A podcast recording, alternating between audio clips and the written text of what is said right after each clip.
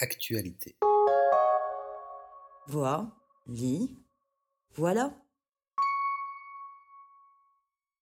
Youpi, je m'ennuie. De Shinsuke Yoshitake chez Petit Glénat. Qu'avez-vous fait aujourd'hui pour le salut de votre âme éternelle hmm? La crainte de finir dans les flammes de l'enfer devrait fournir assez d'activité au quotidien pour nous guérir de cet ennui qui nous ronge. Il est vrai qu'il n'est pas simple d'aborder la question de l'obéissance au divin et de la vénération avec un enfant de but en blanc comme ça. D'abord, euh, l'enfant est peu réceptif quand il s'agit simplement de ranger sa chambre. Ensuite, vénération, il risque de confondre avec énervé, enverlant, et dès lors que vous lui avez parlé d'obéissance, de toute manière, il avait décroché. Depuis que le philosophe Blaise Pascal a théorisé, l'ennui a pour pendant le divertissement. En somme, l'humanité cherche à oublier que sa mort est inévitable, et la misère de son existence ne peut se consoler qu'au prix d'activités vaines. Mais là encore, tenter d'introduire ces notions chez un enfant n'est pas simple.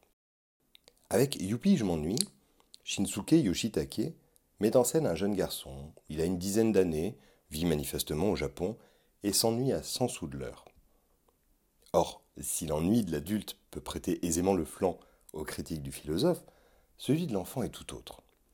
D'abord parce que les parents redoutent cette phrase Papa, maman, je m'ennuie. Sauf qu'ici, dans le cas de ce gamin, qui n'a pas de nom d'ailleurs, ni les jouets, ni la télé, de toute façon, il n'y a rien à voir circuler, n'y change quoi que ce soit. Il s'ennuie, traîne de pièce en pièce, à travers l'appartement, essaye différentes positions sur le canapé, sur son fauteuil, ou même dans le salon, mais rien n'y change. Il s'ennuie, fermement, durablement, irrémédiablement, ce qui commence à faire un peu beaucoup d'adverbes. L'album se change très rapidement en une réflexion, portée par un dessin assez minimaliste, sur ce que peut représenter l'ennui. Pourquoi ce sentiment? D'où vient-il?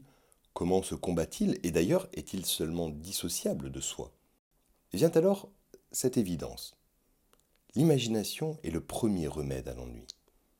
On sait d'ailleurs à quel point le développement du cerveau, et par conséquent d'une pensée divergente, découle de cette capacité d'ameublement du temps vide. Mais l'enfant poursuit tout de même ses interrogations, toutes habilement mises en scène. Existe-t-il réellement une dichotomie entre je m'amuse et je m'ennuie? Quelle serait la zone grise qui jouxterait les deux? Et le type qui a inventé le verbe s'ennuyer, s'emmerdait-il lui-même pour de bon? Est-ce que, finalement, plus on est d'ennuyé, plus on s'ennuie?